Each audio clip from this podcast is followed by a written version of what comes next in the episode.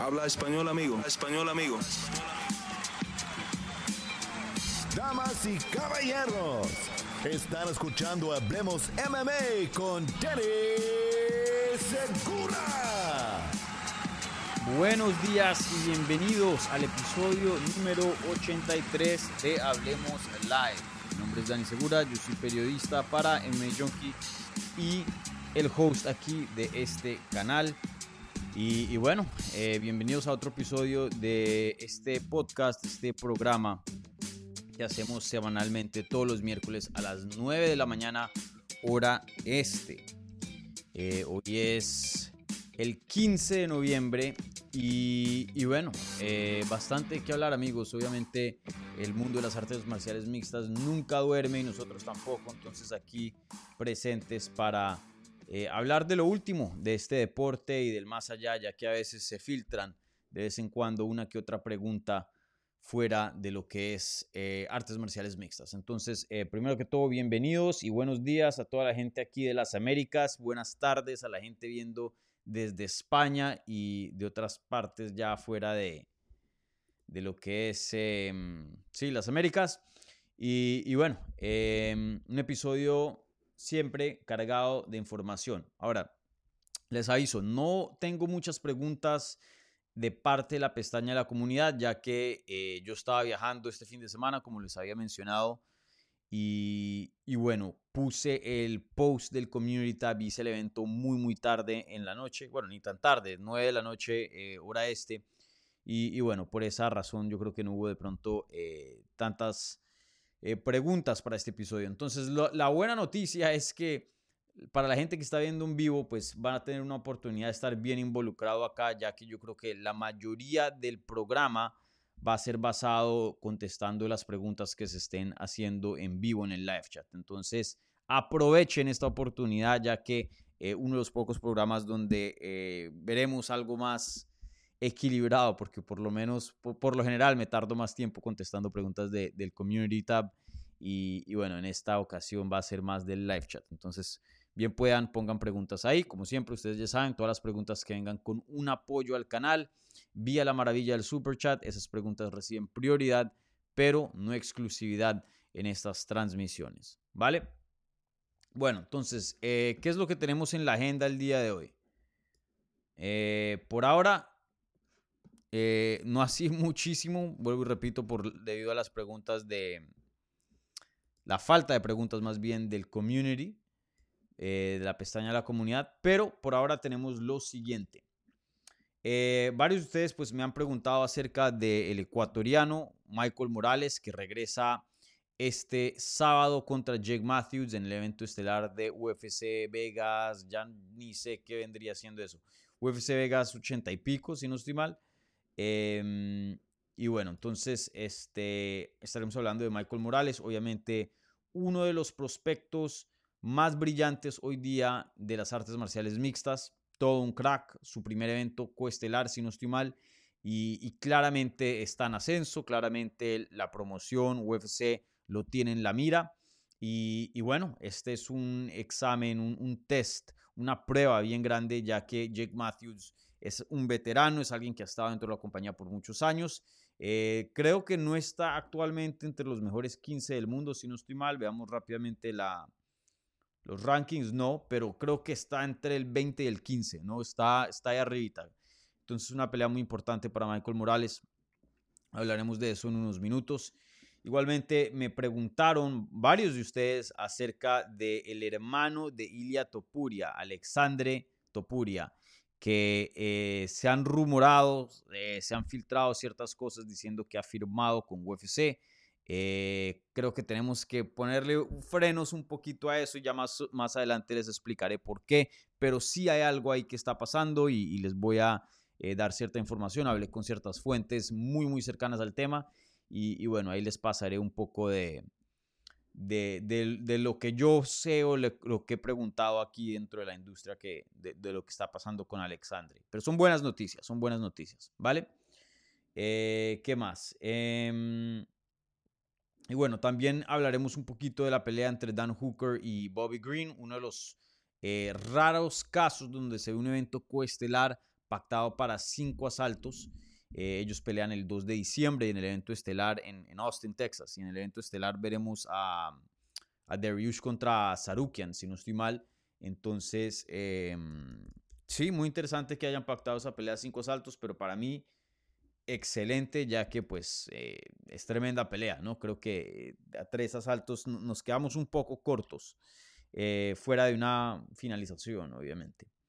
Eh, y, bueno, eso es lo que tenemos por ahora en la agenda. Pues también estaremos contestando las preguntas en vivo, entonces ahí me imagino que van a haber añadiciones, ¿vale? Bueno, eh, antes de empezar, también les recuerdo que tenemos eh, la pregunta de la transmisión y es bien simple. Dice, ¿quién es el mejor peso pesado en artes marciales mixtas? Y las opciones son Francis Ngannou, John Jones y Tom Aspinall. Creo que esta es una muy buena pregunta eh, por lo general siempre sabemos quién es el mejor, usualmente es el que tiene el cinturón de UFC. De vez en cuando otra promoción consigue un peleador muy muy bueno y se medio se crean preguntas incógnitas alrededor del tema, pero por lo general la gente se va con el de UFC y, por lo general hay uno, de pronto dos que se puede argumentar a ver quién es el mejor. Pero esta es la primera vez que recuerdo en, en un largo tiempo que tenemos tres personas que pueden decir, hey, yo soy el mejor del mundo y, creo que hay un argumento para los tres. Entonces, eh, una pregunta muy, muy interesante. De hecho, estoy muy curioso, más de darles mi opinión, curioso de ver qué es lo que piensan ustedes, qué es lo que piensa el público de Hablemos MMA. Entonces, vayan, pongan su voto y al final estaremos, repasar, estaremos repasando los eh, resultados de esa encuesta, ¿vale? Bueno, eh, bueno, como siempre, gente, si están viendo en vivo o repetición, regálenle un like a este video. Si son nuevos, suscríbanse al canal. Si están escuchando en audio, un buen review en podcast. ¿Vale? Y, bueno, eh, para la gente nueva y que no sabe, este programa es eh, todos los miércoles a las 9 de la mañana hora este. Em, un podcast donde es prácticamente una sesión de preguntas y respuestas acerca del mundo de las artes marciales mixtas y a veces otras cositas y es por una hora usualmente, ¿vale? Bueno, ahora sí empecemos. Sin más espera, hablemos MMA.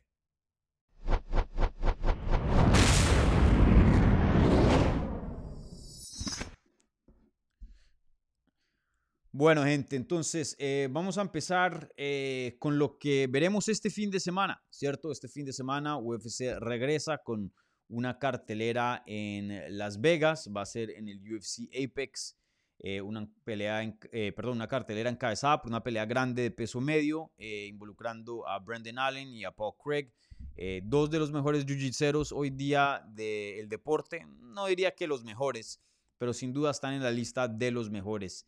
específicamente hablando de esa división, probablemente los mejores, ¿no? Em, yo creo que hace un tiempo atrás hubiéramos incluido ahí a a, Muniz, pero Allen sometió a Muniz hace poco y Paul Craig, pues sabemos que tiene un jiu-jitsu fenomenal, comprobado eso en las 205 libras, estamos viendo a ver qué, es, qué puede hacer en, en, 185. Entonces, em, justo abajito de ese evento estelar veremos el regreso del ecuatoriano Michael Morales que se enfrenta contra el australiano Jake Matthews. Eh, Michael Morales tiene un récord de 15 y 0. Esta va a ser su pelea número 16 como profesional. Esta va a ser también su pelea, em, su cuarta pelea dentro de la compañía. Ha peleado tres veces previamente, ganándole a Max Griffin, un veterano ya con casi 30 peleas, vía decisión unánime.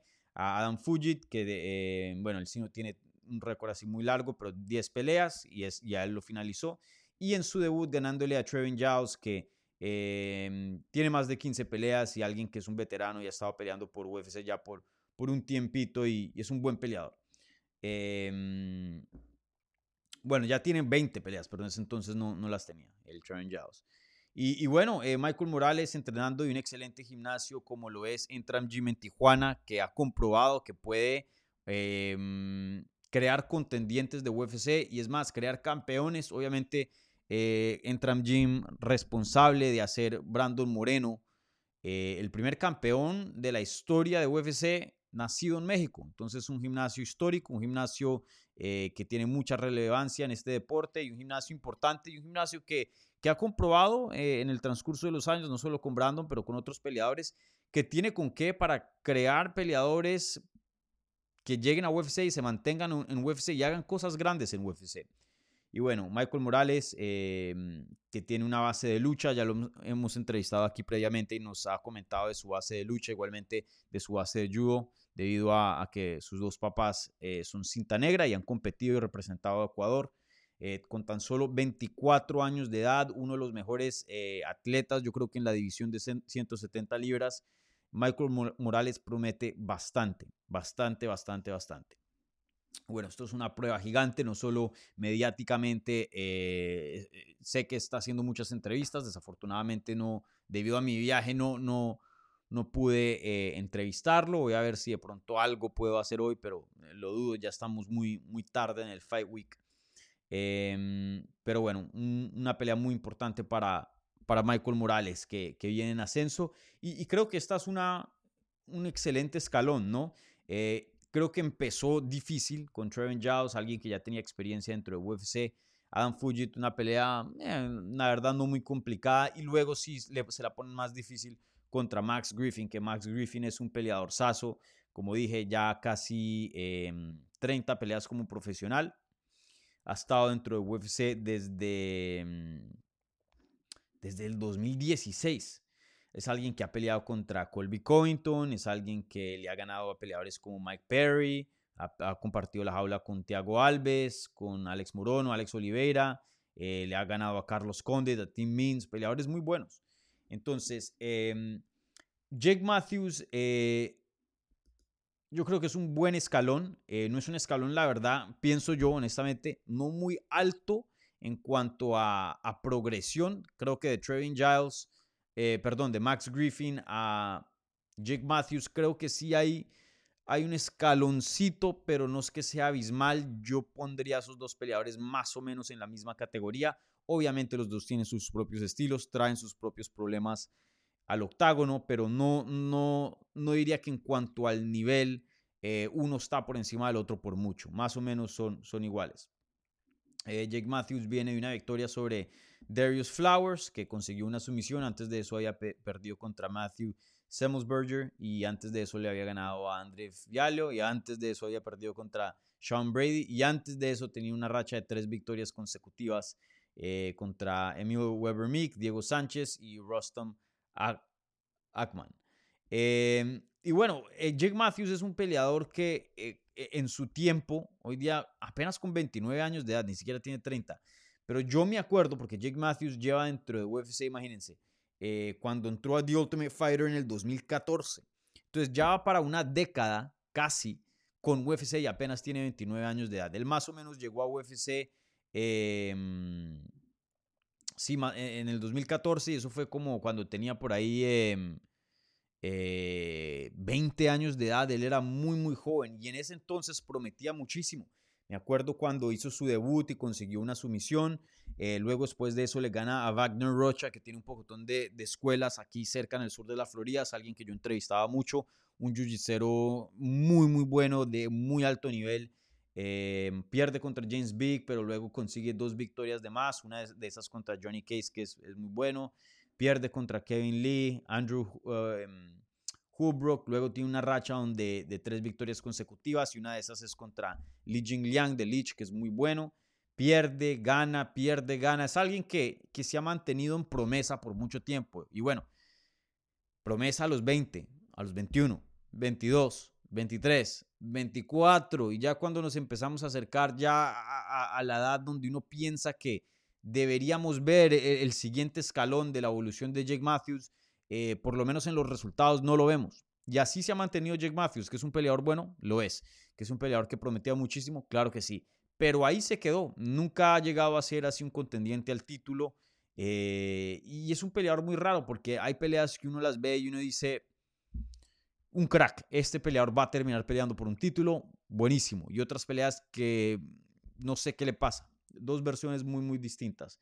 Y cada vez que él han dado una oportunidad de dar un escalón grande en su carrera, no ha podido dar ese paso. Eh, pero aún así, de todas maneras, vuelvo y repito, sigue siendo un peleador muy bueno y muy digno de estar en el octágono. Entonces, para Michael Morales, creo que esto es una, eh, un excelente paso para su carrera. Eh, Jake Matthews es alguien conocido, es alguien respetado.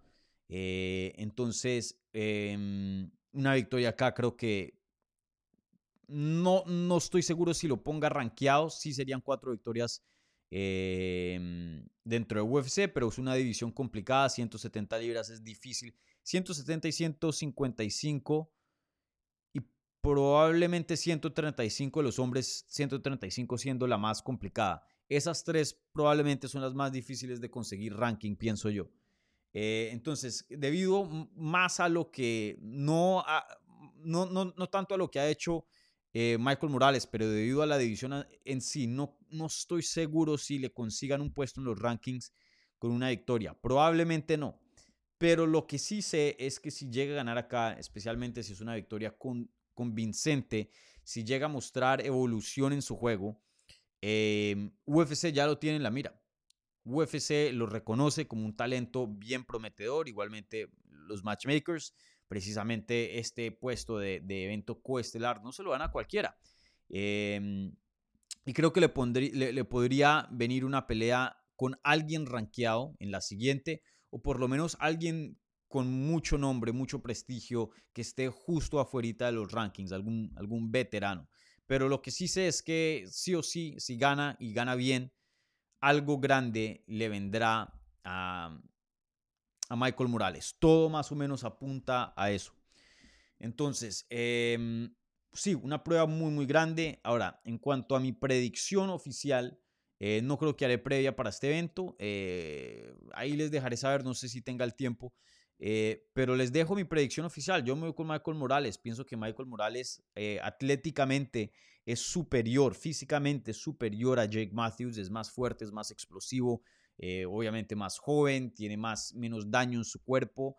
Em, y técnicamente creo que Jake Matthews eh, pueda que esté un chin más avanzado. No sé cómo ha sido la evolución de la última pelea de Michael Morales a esta, porque Michael Morales eh, lo pasa en cuanto a nivel de técnica en este tiempo. Eso es lo que pasa con peleadores que prometen bastante y tan jóvenes. Hacen eh, cambios y evoluciones muy, muy grandes de pelea a pelea. Entonces, eh, nos estamos basando en una versión ya expirada, una versión que ya no existe muchas veces, ¿no? Como hay veces que a veces hay un retroceso, hay, hay, hay un declive y, uno piensa, ay, este peleador definitivamente va a ganar, mire que también se vio en su última pelea y llegan otra versión. Entonces, Em, eso hace las artes marciales mixtas interesantes, difíciles de predecir, pero basado a lo que he visto, em, yo creo que él está más o menos al mismo nivel de, Jake Matthews, sino un chin menos. Eh, veremos qué tanto ha evolucionado en este tiempo.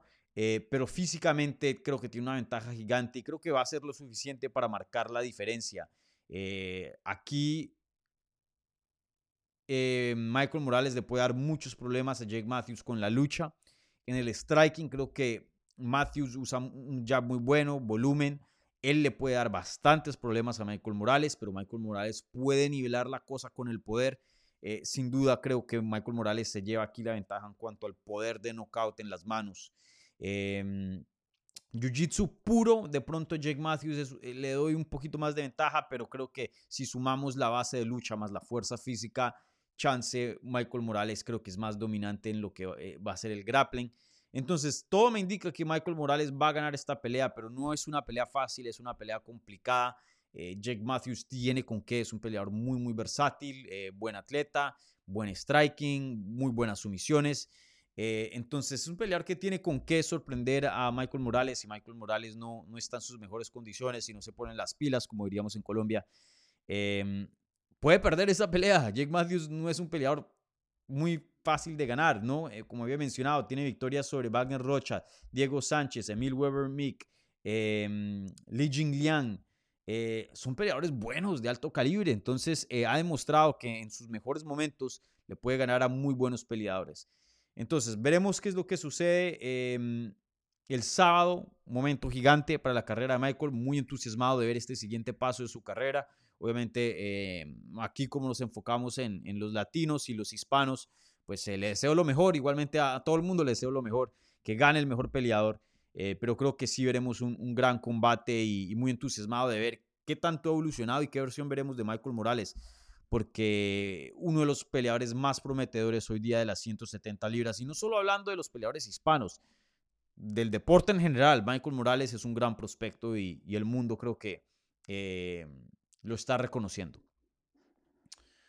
Bueno, eh, ahora sí, la siguiente pregunta. eh, esta pregunta viene de parte, y yo sé que me, me alargué ahí un poco, pero como no voy a hacer previa para este evento, les quería dar por lo menos o contestar preguntas así bien detalladamente. Denme un minuto.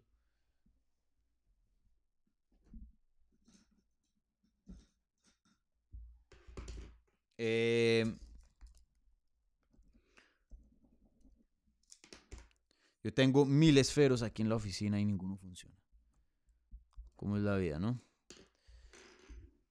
Bueno, eh, ahora sí pasando a la siguiente pregunta. eh, hablemos de, de lo que mucha gente está preguntando, que es de Alexandre Topuria, el hermano de Ilia Topuria. Creo que es mayor, si no estoy mal. em, o menor. Ilia, Ilia, ¿cuántos tiene? 26, creo. Creo que es el hermano mayor. A mí me cercioro eso. Eh, Ilia tiene 26, sí, Alexandre tiene 27, entonces un, poquito mayor. Bueno, eh, creo que, y perdónenme si, si aquí no doy el crédito, em, el crédito adecuado. eh, yo por lo general prefiero o, me gusta mucho eh, darle crédito a la gente que, saca exclusivas y eso, porque esos, esos son las prácticas éticas de un periodista. Em, y, bueno, si alguien trabaja por una exclusiva, pues se le, se le, tiene que reconocer, obviamente. Eh, y bueno, procuro, ah, seguro se me escapa de vez en cuando, pero procuro por lo general eh, seguir esa ética y, y ese estilo porque es bueno, ¿no? A mí me gustaría que me, me- me hicieran lo mismo, ¿no? Entonces, em, perdónme si no, si no sé la fuente exacta, pero la primera vez que yo vi algo acerca de esto fue de parte de Enrique Jimeno, creo que se llama, un español eh, creador de, de contenido. Em, por lo menos alguien me tagueó en un tweet, en, ahí obviamente en Twitter, eh, con un vídeo de él hablando con Ilia Topuria, si no estoy mal, sí, con Ilia, em, acerca del asunto. Eso fue hace cuánto, eso fue hace poco. Eso fue hace 18 horas. No sé si alguien antes de eso había reportado algo, no, no sé. Eh, y después creo que em, Álvaro comentó algo acerca de, eso. Creo que él habló con uno de los coaches de, uno de los hermanos Clement, eh, que son los coaches de Ilia y de Alexandre. Yo ayer investigué, intenté investigar eso con fuentes muy, muy cercanas a, eso. Em, y, y bueno, de lo que tengo entendido es que hay interés de que lo más probable es que sí va a pasar, pero no hay nada firmado. No hay nada firmado todavía. Eh, Alexandre Topuria, de lo que yo tengo entendido, eh, no es peleador de UFC, por lo menos por ahora. Eh, pero que sí están esperando a que se finalice el contrato en una o dos semanas. Eh, pero pronto tendrán un- una respuesta ya eh, con fecha, rival, y bueno, ya será algo más oficial, ¿no? Oficialmente, literalmente contratado para UFC. Pero en este momento, de lo que tengo entendido, no hay nada oficial firmado. Que hay- han habido conversaciones, que hay interés, que va a pasar, sí. Que solo es una cuestión de tiempo, sí. Pero de que hay algo oficial, no lo hay. Y, bueno, hasta que llegue eso, pues por lo menos en, en MMA Junkie no, no reportamos, ay, es, estas, bueno, ciertas cosas sí, pero ah, está cerca a pasar esto, esto pueda que pase. No, pasó. Estos son los detalles, punto. Entonces, eh, nada, eso es lo que yo tengo de información. Esto no es para decir que la otra información de, de otras personas esté equivocada, simplemente es lo que yo pude encontrar de información eh, con mis fuentes. Ya no sé si, si otras personas tengan otra información, ya eso va con ellos, pero lo que yo les puedo comunicar a, ustedes es eso. Eh, entonces, em, sí, veremos, veremos qué pasa, pero eh, entusiasmado de ver a Alexandre eh, en UFC, ya cuando se llegue el momento. Eh, es alguien que, que conocí y entrevisté en Miami eh, antes de la pelea de, de Ilya contra Josh Emmett, que él tuvo un día de medios la semana antes eh, de Jacksonville. Y, y bueno, de lo poco que conocí, creo que para la gente que no sabe quién es, creo que muchos hasta de pronto saben más quién es que yo, debido a, a, obviamente a que en el circuito de España pues ha peleado y, y tiene nombre. eh, pero lo vi una persona muy similar a, a Ilia y bueno, pues son hermanos, no es de esperarse, pero muy, muy intensa, muy, una persona muy, muy dedicada, muy concentrada en, lo que es esto de, su carrera como peleador. Eh, intenté previo a esta transmisión y todo fue muy, de muy poco, em, de muy poca anticipación, entonces me hubiera gustado de pronto hacer un, poco más de investigación, pero no me dio el tiempo. Eh, pero de, de, lo poco que pude encontrar de sus peleas, porque no hay muchas, eh, para que sepa, tiene un récord de 5 y 1. Ilya está mucho más avanzado. Cuando entró a UFC, creo que ya tenía, se acercaba, creo que a las 10 peleas, si no estoy mal. Em, pero de lo que vi, vi solo una pelea. Es un peleador que pelea muy similar, maneja la distancia muy bien que Ilya. De hecho, tienen el mismo saltico que, que, que, que, que usan para, para salirse del range del oponente. Eh, creo que Ilya de pronto tiene un poco más volumen.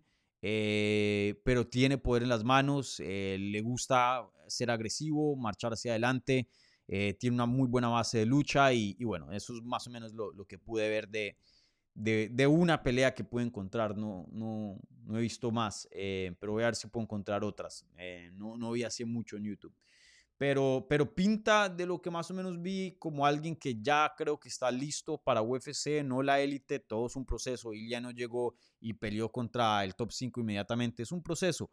Em, pero creo que sí es alguien que, que está listo para eh, fajarse con los mejores del mundo en, en, UFC en su tiempo.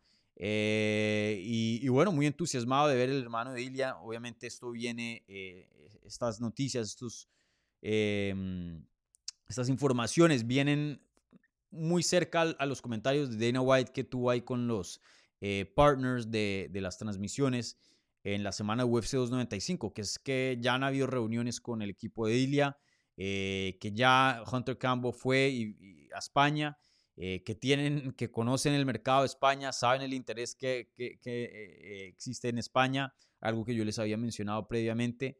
Em, y, que sí o sí en el 2024 va a haber un evento en España.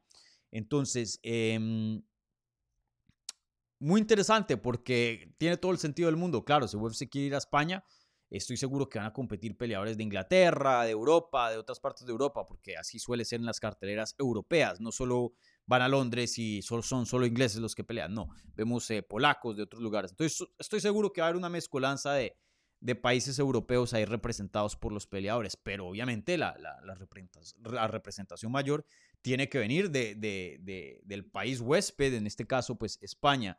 Entonces, em, firmar a Alexandre, tener ahí a, Dani Vares, igualmente a, a Joel Álvarez eh, listos y que no los pongan a pelear muy cerca a esa fecha por si llegara una lesión o lo que sea. Imagino que van a ver el mercado y, ojo, si hay peleadores eh, españoles viendo esto, creo que es una gran oportunidad de, hacer ruido, de, levantar la mano, de cuando pacten eh, y hagan esa fecha oficial, de mantenerse eh, en forma, en peso, porque un combate se puede caer y es mucho más fácil conseguir a un talento local que te maneja Madrid o, donde sea que sea el evento y te pelee, que llevar a alguien de California y ponerlos en un avión y que viajen horas y que la visa esté bien y que esto, lo otro. Entonces, eh, va a ser muy interesante ver todo eso, ¿no? Pero eh, veremos qué es lo que pasa. Pero sin duda, noticias grandes para, para España y creo que es un buen indicio de, de UFC y del interés que tiene de parte de, España. Entonces, eh, veremos qué es lo que pasa en los siguientes meses. voy a estar siguiendo esa historia muy cercana porque me interesa bastante. Y, bueno, eso sí, si llega a haber un evento España, aseguren lo que yo voy a estar por allá porque no, no me lo va a perder. Entonces, eh, nada, veremos. Veremos qué es lo que pasa. Pero noticias muy buenas y ojalá que ya se pueda hacer algo oficial con, con el hermano de Ilia eh, eh, pronto, ¿no? Y, hacerlo ya. Ya, no, no es aquí por salarlo, pero las cosas se pueden caer, ¿no? En los negocios. Entonces, por eso digo, es mejor que. que no, no, no tengo, ni, para, para aclarar, no tengo ninguna indicación que eso sea el caso, pero digo, es mejor que, que, que se haga. Em, lo más pronto posible, ¿no? Y que se haga oficial. Eh, sería excelente. Vale, eh, eso es todo lo que tengo en cuanto a preguntas de... Ah, no, perdón. Eh, la última de, mm, de la pestaña de la comunidad y ya paso ahora a las preguntas que se están haciendo en vivo. Bueno, eh, esta pregunta también viene de CDC, un, gran eh, seguidor, un amigo aquí del canal de España. Y dice, Dani, he leído que la pelea entre Dan Hooker y Bobby Green en diciembre será a tres asaltos. ¿Sabes por qué? No recuerdo una pelea que no sea main event, que se juegue algo, que sea cinco. Eh, no, no, no, esa pelea pasó a ser evento coestelar. Creo que ahí tienes tu información. No sé qué páginas estás leyendo. Cerciórate de leer MMA Junkie, amigo. Eh, no, e, eso, e, e, eso es evento coestelar. El evento estelar es Darius contra. Em, contra. Se me fue el nombre, lo había dicho. Em, Sarukian, contra Arman Sarukian.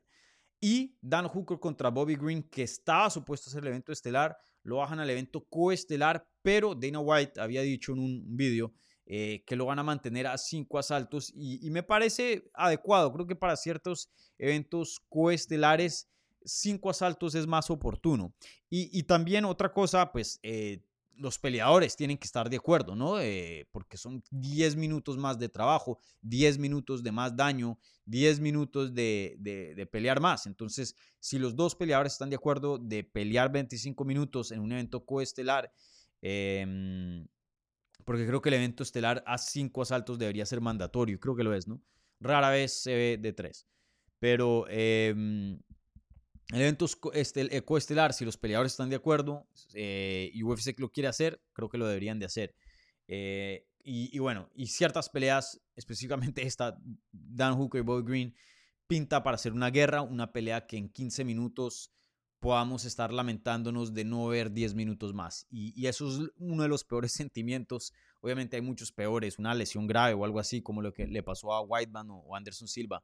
Em, pero fuera de algo así muy extremo, que una pelea se termine y que se sienta que la historia no está completa, es decir, uff, este peleador le pudo haber ganado si hubiera cinco asaltos, o, o quién sabe qué hubiera pasado en diez minutos, eh, o estaba muy buena la guerra y apenas estaban calentando eh, los motores de esta pelea y, lo mejor que hubiéramos visto era en el cuarto y quinto y no se dio.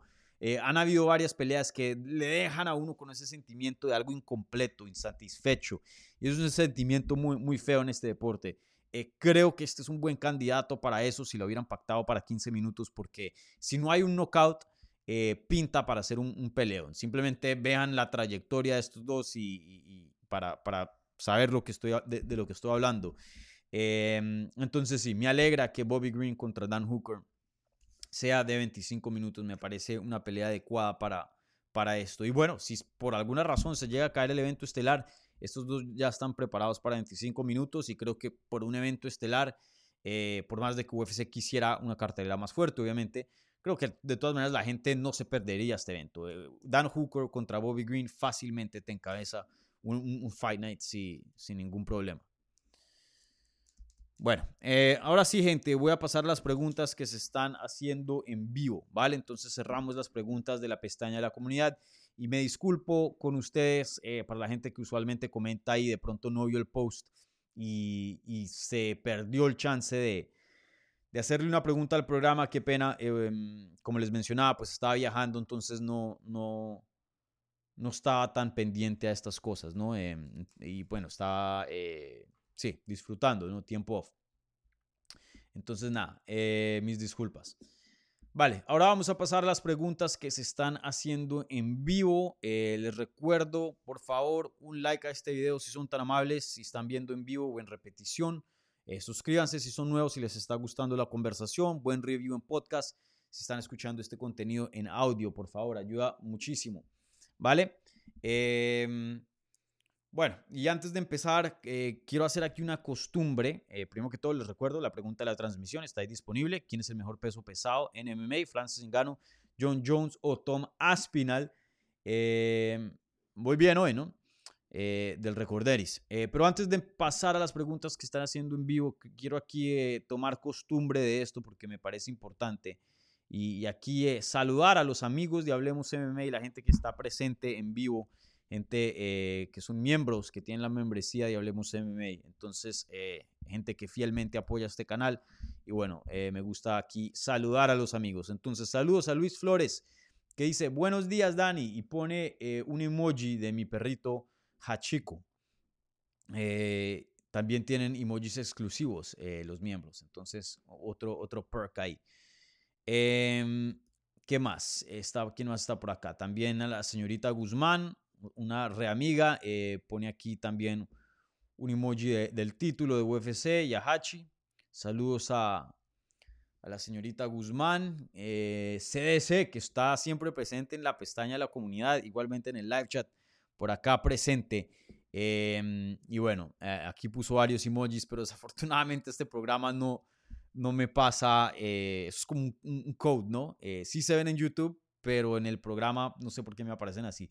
Tengo que descifrar eso. Lo intenté buscar y no pude encontrar respuesta. Tengo que escribirle a, a los que a, los del programa a ver eh, del software a ver si tienen alguna solución para esto porque eh, el OCD ahí es cuando me empieza a molestar y, me, fastidia ver eso un poco pero pero bueno eh, saludos saludos a, a CS quién más está presente por acá creo que eso es todo em, sí esos son todos vale entonces ahora sí pasemos a las preguntas gente como siempre las preguntas que vengan con un apoyo al canal todas esas preguntas reciben prioridad, pero no exclusividad en estas transmisiones. Bueno, em, de Artigas dice, buen día Dani, saludos. ¿Crees que Poatán y su equipo trabajarán para peso pesado en silencio? Muy buena pregunta y he escuchado eh, conversaciones alrededor de este tema el tema de, que nunca en la historia de UFC se ha visto un campeón en tres distintas categorías. Ahora, han habido peleadores que han competido en tres distintas categorías. De hecho, creo que el récord es cuatro, que es de Kenny Florian, que hizo su debut en 185, bajó a 170, bajó luego a 155 y peleó por el título en 155 eh, varias veces. Creo que contra Sean Shirky, contra BJ Penn perdió. Y luego en la última etapa de su carrera, y Kenny Florian, eh, un peruano, eh, creo que nacido aquí en Boston, pero de descendencia peruana, que lo tuvimos en el canal y para mí fue todo un placer hablar con él en español, porque no hace muchas entrevistas en español. Eh, en la última etapa de su carrera bajó a 145, debutó, ganó y le dieron una pelea de título contra José Aldo y perdió y creo que después de ahí se retiró, si no estoy mal. él alcanzó a competir en cuatro categorías y en dos de ellas peleó por un título pero nunca ha habido alguien que ha ganado título en tres categorías. Han habido peleadores que han amenazado a romper ese récord. ¿Quién? Henry Sejudo, 25, 35 y hablaba hartísimo de 145, pero UFC nunca le dio esa, esa opción y, y, bueno, ya viendo cómo le fue contra Sterling, creo que nos podemos imaginar cómo le hubiera podido ir contra Volkanovski, ¿no? Que hubiera sido algo competitivo así, pero Volkanovski le hubiera pasado por encima en ese entonces. Eh, que fue a principios de este año, ¿no? Cuando regresó. Eh, ¿Quién más ha habido así que, que... Bueno, Jessica Andrade ganó cinturón en 115, peleó por un cinturón en 25 y perdió y ha competido en 135. ¿Quién más? McGregor ha hablado de eso también, ganó en 145, 155 y tuvo un par de peleas en 170. En fin, eh, entonces, eso nunca jamás se ha hecho en la historia de UFC y, he visto conversación de gente poniendo a Poatán como un candidato para eso. Y, creo que eso es algo extremadamente difícil de hacer. Eh, cualquier candidato siempre va a estar en contra de, de los odds, de las apuestas. Pero creo que sí, creo que Poatán es un candidato realista porque bueno, ya, ya completó 2 de 3, ¿no? Ganó en 185 y ahora en 205. Y, y con ese poder eh, en peso pesado, pues no se puede descartar la idea al 100% que no es posible que él pudiera conseguir un cinturón ahí. Pero no sé, eh, yo creo que Thomas Pinal le pasa por encima, yo creo que John Jones le pasa por encima. Inganu, yo creo que le gana, esas puede ser interesante porque Poatan claramente es mucho más veloz que Ngannou y puede usar su movimiento y su velocidad para, para que no lo taguen, pero aún así creo que el momento que Ngannou use la lucha, imagínate, si Giri, que pesa 205, lo pudo derribar al suelo, igual un Jan Blachowicz, imagínense la lucha de, de un John Jones que te pesa ya casi 250 libras, un, un Inganu que corta para hacer 265 libras y que pudo ganarle en la lucha a Zero Gun, un Tomás Pinal que pudo derribar con facilidad a alguien casi de 7 pies como lo es Volkov, eh, se, le, se, le, dificultaría bastante. Y luego tener encima a Inganu o a John Jones o a Tomás Pinal es muy diferente que a un, que a un eh, que a un eh, eh, Giri. Entonces, yo pondría a Poatán como, como un underdog, no favorito para ganar ninguna de esas peleas y por muchísimo. Y ustedes saben que a mí me gusta mucho Poatán, no solo su estilo, pero lo respeto muchísimo como peleador, pero creo que le iría muy, pero muy mal con la élite de peso pesado. Ahora, fuera del top 5 hay peleadores muy flojos. Eh, que le puede ganar a esos con velocidad y eso, más o menos de, la, de lo que está haciendo Jailton Almeida, de ese estilo, sí, pero ya ganarle a lo que es los top, los top 3 del mundo, lo veo muy complicado. Que es posible por su poder y de pronto se incrementa masa muscular, que tiene un chance, claro, siempre lo va a tener, pero no, no lo veo muy posible. Eh, no sé si eso sea algo que él quiera.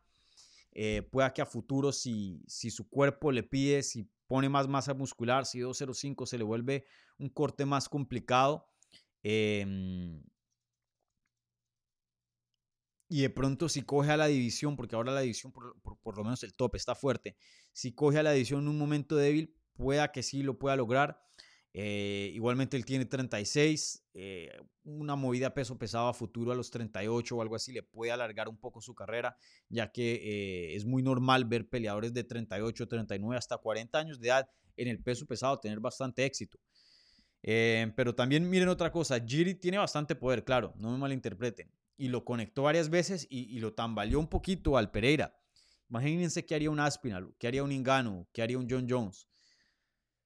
No creo que sería bueno para, para Poatán irse a, peso pesado, pero que él es de los candidatos que existen, que él es uno de los mejores para hacer ese logro, sí, pero es un logro muy, muy jodido y, y veremos si alguien lo puede hacer, porque yo lo veo muy complicado. Lo veo muy complicado.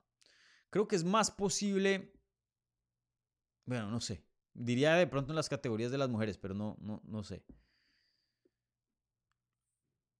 Porque están más cerca. Ciento, eh, en hombres no hay un 115. Creo que el que puede hacer eso va a ser alguien en las categorías bajas, no sé, no sé. Debido a que están más cerca, no, no, no sé, complicado. Em, sí, no sé. Pero bueno, buena pregunta. Por ahora, Poatán defiende el título en 205. Hablamos en unos años si es que lo llega a defender varias veces.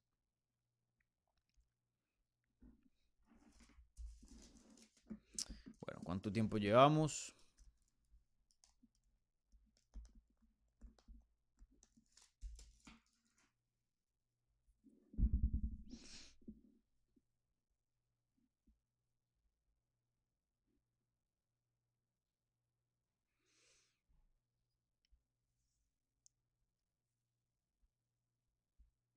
Aquí eh, Miguel Ángel Colombo Lozano dice, buenas Dani, un saludo desde España, un colombiano dando guerra en las artes marciales mixtas aquí en España. Sí, eh, estuve hablando con Miguel por Instagram, él peleó creo que en...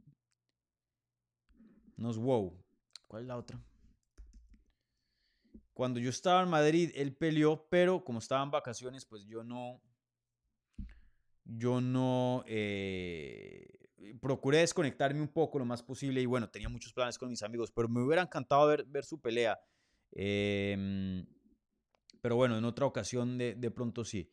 Aquí tenemos un peleador profesional presente viendo... Eh, se me escapa el nombre de la promoción, de la otra promoción. Eh, mierda, qué pena. Y esa promoción me había invitado. Eh, qué pena por eso. Em, pero bueno. Sí, eh, ojalá ver aquí un, un, em, un, seguidor volverse peleador de UFC sería sería súper de ver, ¿no? Entonces ahí toda la suerte a Miguel Ángel eh, en su carrera como peleador profesional. Y ojo, lo que decía, si UFC va a España, manténganse listos porque van a necesitar personal. Ahora mismo tienen tres, pronto cuatro con Alexandre. Eh, estoy seguro que van a querer más de cuatro peleadores españoles en la cartelera, una cartelera que es que 12 peleas. Em, así que ojo, ojo. Ahí atentos, porque UFC va a empezar a hacer llamadas, pienso yo.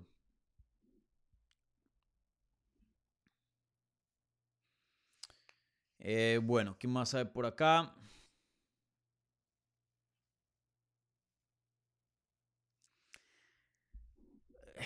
Esta pregunta no sé si, meterme en estas o no. Eh, bueno, rápidamente, no le quiero dar mucho, mucha atención a esto porque no, no es un topic que, que, me interesa mucho y ya centrar en, en cosas muy específicas. Eh, Alfredo Alfredo pregunta, eh, hi Daniel, eh, a Godínez no fue que le hicieron dos knockdowns en dos rounds diferentes. Si es así, ¿cómo fue que ganó? Si esto fuera en el boxeo, un knockdown, por más de que el otro peleador le esté dando una paliza al otro, un knockdown es automáticamente un 18, ¿no? De lo que tengo entendido. Ahí corríjanme a alguien que, que siga el boxeo un poco más que yo. Eh, pero esto es diferente. Eh, están sumando daño. Y sí, a Lupi le hicieron knockdowns en el primer y segundo asalto. Y ahí fue cuando creo que pude darle un round a. Veo cómo le pueden dar uno de esos rounds a, a Tabata Richie, pero aún así yo juzgué la pelea un 30-27. Em, para Godínez, creo que sí, ¿no? Ya ni me acuerdo cómo juzgué eso, déjeme y me cercioro. Em, yo tengo una memoria terrible últimamente. Ya cuando uno cumple 30, gente, eso es, complicado. Eh, no, creo que sí, no, no, perdón. Yo había tenido un 29-28. Eh, aquí comprobado y por eso me gusta poner mi, mi puntaje ahí en MMA Decisions. Eh, porque mantienen mi... Ah, no, qué pena, 30-27. Y bueno, em, un 29-28 no me parece loco para Lupi, porque como dijiste, Tata sí, sí consiguió dos knockdowns, pero no fueron knockdowns, fueron flash knockdowns, así que medio... O sea, Lupi se paró y estaba perfectamente... Eh, toca ver eso también. Y, antes de eso, si la pelea está muy reñida y llega a haber un knockdown de, ese tipo, por más de que no sea un knockdown así brutal que deje a la peleadora que no sabe dónde está, claro, el round se le da a Tabata Richie. Pero previo a eso, eh, Lupi con varios puños medio, medio, no consiguió knockdown, pero medio tambaleó a Richie y le conectó con bastantes puños limpiecitos.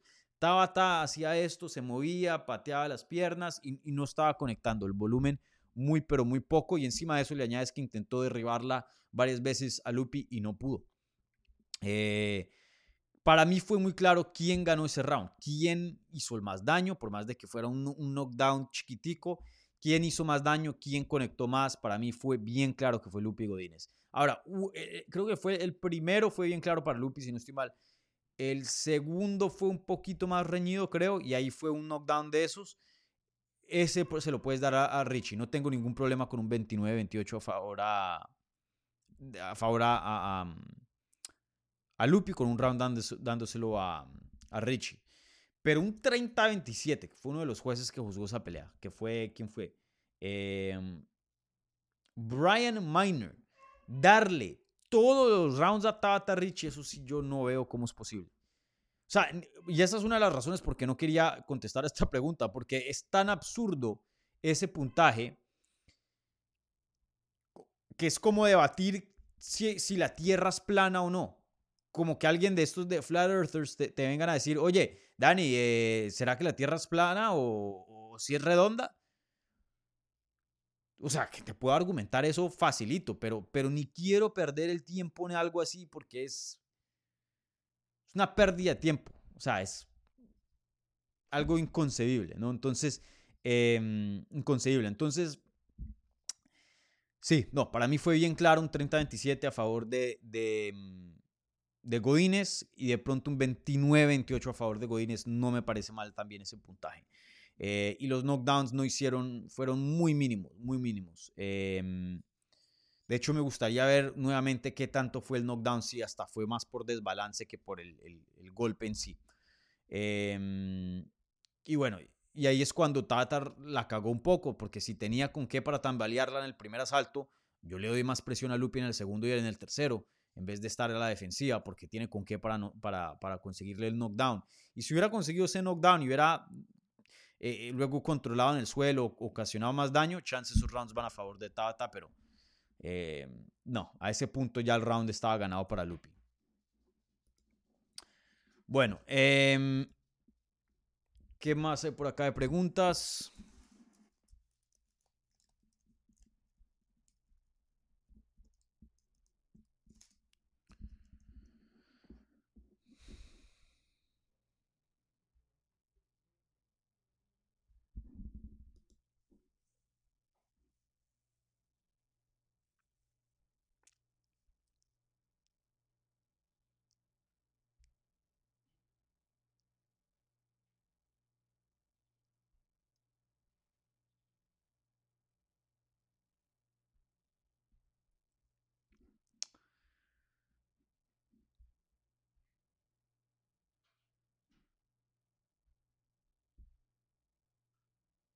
Bueno, contestemos esta pregunta, CDC, em, y con esto les hago una mini previa. Excelente, excelente. Em, porque estas son las dos peleas que yo analizaría si les hubiera dado una previa para el evento este fin de semana. Entonces, em, aquí les va la mini previa, gente. CDC eh, dice, Dani, ¿qué esperas de Craig contra Alan? ¿Ves a Alan con potencial de top 5? Bueno, eh, este fin de semana tenemos UFC Vegas, yo ya ni sé, 80 y pico, 90 y pico, lo que sea. Eh, y en el evento estelar, ya hablamos de Michael Morales contra Jake Matthews en el evento coestelar, pero en el evento estelar tenemos a Craig, a Paul Craig contra Arnold Allen. Arnold Allen me parece un peleador que es muy, muy subestimado en esas 185 eh, libras. Eh, Paul Craig es un peleador, eh, perdón, Brandon Allen es un peleador muy, muy bueno, con un excelente gimnasio. Entrena desde, em, desde, él es de Cliff, ¿no? Eh, a veces lo, confundo con el peleador de American Top Team. Él es de Cliff, em, lo que es hoy día, bueno, lo que era Sanford MMA. Y, y bueno, yo sé que él tuvo una derrota contra Chris Curtis eh, y lo finalizaron, eso fue en el 2021, apenas su tercera pelea, creo, no, cuarta pelea, o quinta más o menos. Sí, como cuarto o quinta pelea eh, dentro de UFC. De hecho, una, dos, tres, cuatro, cinco, sexta pelea, perdón. Y, creo que eso le bajó muchas expectativas a, a, lo que es el potencial de, de Alan, pero, pero no entiendo por qué, porque antes de eso Em, ah, bueno, y había perdido también contra Sean Strickland, se me había olvidado. Pero ya sabemos qué tan bueno es Sean Strickland. Sean Strickland es campeón. Pero antes de la derrota de, de, Sean Strickland, le había ganado a Kyle Dawkins, que es bueno. Le había ganado a Kevin Holland, que es bueno. Y a Tom Breeze, buenos nombres. Eh, y bueno, pierde contra Strickland, luego le gana a Carl Robertson, a, a Puna Soriano, que son buenos. Pierde contra Chris Curtis. Pero ahora sube una racha de ganarle a Sam Albi, a Jacob eh, Malukun, eh, a Christoph Joko, que es bueno de American Top Team, a Andre Muniz y lo somete. Y ahora ha blindado Bruno Silva lo somete también en el primer asalto. Para mí, eh, Brandon Allen es muy, muy subestimado. Yo creo que él sí tiene con qué para llegar al top 5. Veremos si llega, ¿no? Es complicado también. Pero viendo cómo está evolucionando de pelea a pelea, eh, apenas 27 años de edad, que es joven para 185. Yo creo que sí es un peleador que en, ojalá pronto lo veremos en el top 5, porque sí me parece entre los mejores. Tiene un buen striking, tiene buen poder, em, piensa muy bien y toma, toma muy buenas decisiones durante el combate. Tiene un jiu-jitsu fenomenal, hasta se puede decir que de pronto el mejor en las 185 libras, uno de los mejores juegos de jiu-jitsu en este deporte. Eh, es un crack. Brandon Allen es muy, muy bueno. Eh, y bueno, pelea contra Paul Craig, que Paul Craig em, es un veterano también, ya más de 20 peleas. Viene de ganar su debut contra André Muniz, eh, lo sometió, o perdón, le, ganó con, con, Ground and Pound. Em, y, bueno, él antes en 205 estaba rankeado, eh, tiene muy buenas victorias, le había ganado a Krivlov, a Jamal Hill, que pues es ex campeón, a Shogun, eh, aquí más, Magomed Ankalaev, él tiene buenas victorias en, 205. Y bueno, baja 185. Ya en 205 era grande, yo lo he visto a él en persona, es muy, pero muy grande. Em, no pensé que iba a dar 185 y verse bien, pero se vio bien. Eh, y bueno, veremos qué puede hacer en esta categoría. Pero yo veo a Paul Craig un peleador muy, pero muy limitado. Que tiene un muy buen jiu-jitsu y puede mantenerse rankeado en una división, así sea 185 o 205, lo puede hacer. Eh, pero vas, vas, a necesitar más que jiu-jitsu para poder pelear por un título, para poder ser campeón. Mucho más. Eh, ya esos días de, de, solo una disciplina, o bueno, de pronto eso no, porque miren a Javib, ¿no? Pero Javib tenía algo de striking, pero muy diferente tenía lucha que es dominante. Paul Craig no tiene muy buena lucha. Muchas de sus emisiones son, vienen que le dan una paliza en el suelo, tiene el oponente la guardia, así como le pasó a Ankalaev, y de la nada saca una sumisión. De la nada, pero iba perdiendo la pelea. Eh, muy similar a lo que le pasaba a Mackenzie Dern. Iba perdiendo, pero había un scramble, no, no tiene takedowns y conseguía de, de, milagro que la pelea llegara al suelo y sometía. Porque eso pasa cuando uno es un jiu muy bueno, puede someter a cualquier momento pero, pero tiene falta de striking y no tiene la mejor defensa de striking ni tampoco la mejor quijada del mundo. Entonces yo sí le veo un techo relativamente bajo, que te da finalizaciones espectaculares, peleas muy buenas, bien, pero que va a perder mucho con el top, yo creo que sí. Y yo considero a Brandon Allen top. Entonces, eh, en esta ocasión, pues em, yo me voy con Brandon Allen para ganar este combate. Yo creo que Brandon Allen en algún punto va a entrar en el top 5 de 185. No veo la misma fortuna para Paul Craig, pero pueda que me equivoque, veremos. Obviamente esto es mi opinión, no es Biblia. Eh, pienso que en el Jiu-Jitsu estos dos se van a dar leña, va a ser muy, muy reñido. Cualquiera puede someter a cualquiera, un errorcito te puede costar la pelea, pero veo a Brandon Allen siendo un mejor atleta, con una mejor base de lucha, más poder en las manos y mejor striking. Entonces, em, ustedes saben, la casi regla universal aquí en Hablemos MMA es la técnica gana peleas. Siempre nos vamos a ir con el peleador más técnico. Entonces, en este caso, creo que es Brandon Allen y, me voy con Brandon Allen. Y, si gana acá, ya sería una racha de cuántas. Em, sería un evento estelar o ya dos contra Muniz fue evento estelar. Eh, no, no era evento estelar, eso fue Ryan Span. Y NBC fue evento estelar tampoco. Bueno, el peleó en la cartelera de Ilia contra Emmet, ya me acuerdo muy bien, vi, esa pelea. Bueno, ya sería, eh, si, si, le gana a Paul Craig, serían eh, una racha de una, dos, tres, cuatro, cinco, seis victorias consecutivas. Brother, ya, ya, ya tendría que ver a alguien mm, bueno, ¿no? Un, un buen, buen nombre. Eh, no sé, un, Jack Hermansen, un, un, Jared Cannonier, un Marvin Vettori, em, un Robert Whitaker. Me imaginaría que si le gana aquí a, Paul Craig seis victorias consecutivas, ese top 5 se le, se le, abren las puertas para un Paulo Costa, me imagino. Alguien ya que haya peleado por un título o, esté allá arribita. Pero veremos, veremos. Sin duda una pelea muy buena para los fanáticos de Jiu-Jitsu. Creo que este combate, y aquí le, le Wood, eh, espero que sea muy bueno.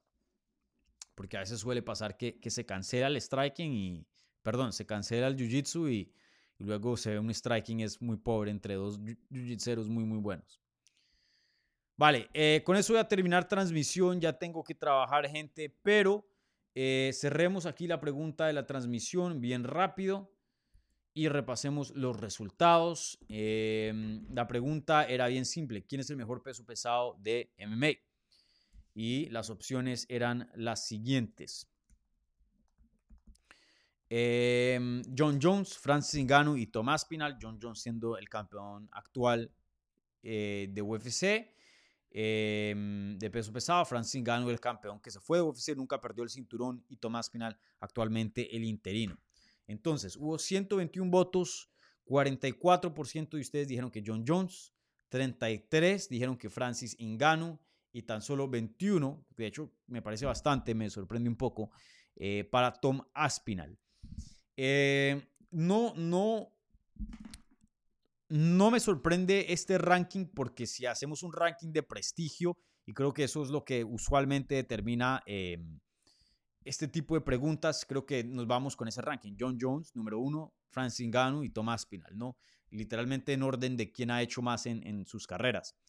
Pero en cuanto a habilidad, y esa era la pregunta, ¿quién es el mejor? No el más grande, porque el más grande está atado a eh, pasado, a, a presente, a, a, mm, a, récords, a, cosas así. Pero en cuanto a habilidad pura, ah, yo tengo, esta sí yo no sé, yo, yo no sé contestar esta pregunta. Yo creo que Tom Aspinal, yo creo que Tom Aspinal es el mejor hoy día del mundo. Peso pesado. Creo que si pelea contra Enganu o John Jones, yo me, con campamento completo, ninguna lesión de parte de nadie, yo escojo a Tom Aspinal ganar esas peleas. No sé, pero aquí también tenemos otra regla. Nunca se apuesta contra John Jones. Entonces pueda que... No, no, no sé. Muy, muy complicado. De pronto me iría con John solo por esa regla. Esa regla creo que sí es universal y nunca, nunca la voy a romper. Eh, ah, pero no sé. Complicada. Complicada la pregunta. Pero ahí está. Muy, muy interesante el peso pesado global hoy día, ¿no? Donde eh, no se sabe quién es el mejor. No, no, no tenemos esa certeza. Vale, gente, voy a terminar transmisión. Entonces, eh, muchas gracias a toda la gente viendo en vivo, viendo en repetición, escuchando en audio. Por favor, buen review en audio, like si están viendo esto en vivo en repetición. Ayuda bastante a, que este canal suba en, el algoritmo de YouTube, creo. Eso dicen. Eh, para los nuevos, bienvenidos, suscríbanse. Eh, les prometo que no se van a repetir de su suscripción. De todas maneras, es gratis. Si no les gusta, pueden cancelar en cualquier momento, ¿vale? Em, bueno, ¿qué pueden esperar esta semana en cuanto a anuncios? Em, aquí les tengo un par de anuncios. Tengo entrevistas planeadas con Lupi Godínez, igualmente con Diego López. Entonces, em, las voy a hacer hoy. Entonces pueden ver esas entrevistas. Creo que voy a publicar una hoy, otra mañana, no sé. Ahí veo cómo, cómo las eh, saco en el canal. Pero pueden esperar entrevistas con Lupi Godínez y Diego López. Y, bueno, por ahí trabajando en otras cositas a ver. Eh, qué más les puedo traer al canal, ¿vale? Entonces, un abrazo, gente, eh, cuídense y, bueno, nos estamos em, hablando pronto, ¿vale? La próxima semana, creo que no, no va a haber en vivo por el resto de esta semana, entonces nos veremos en vivo el próximo miércoles 9 de la mañana hora este, ¿vale? Un abrazo gigante, cuídense, gente, chao.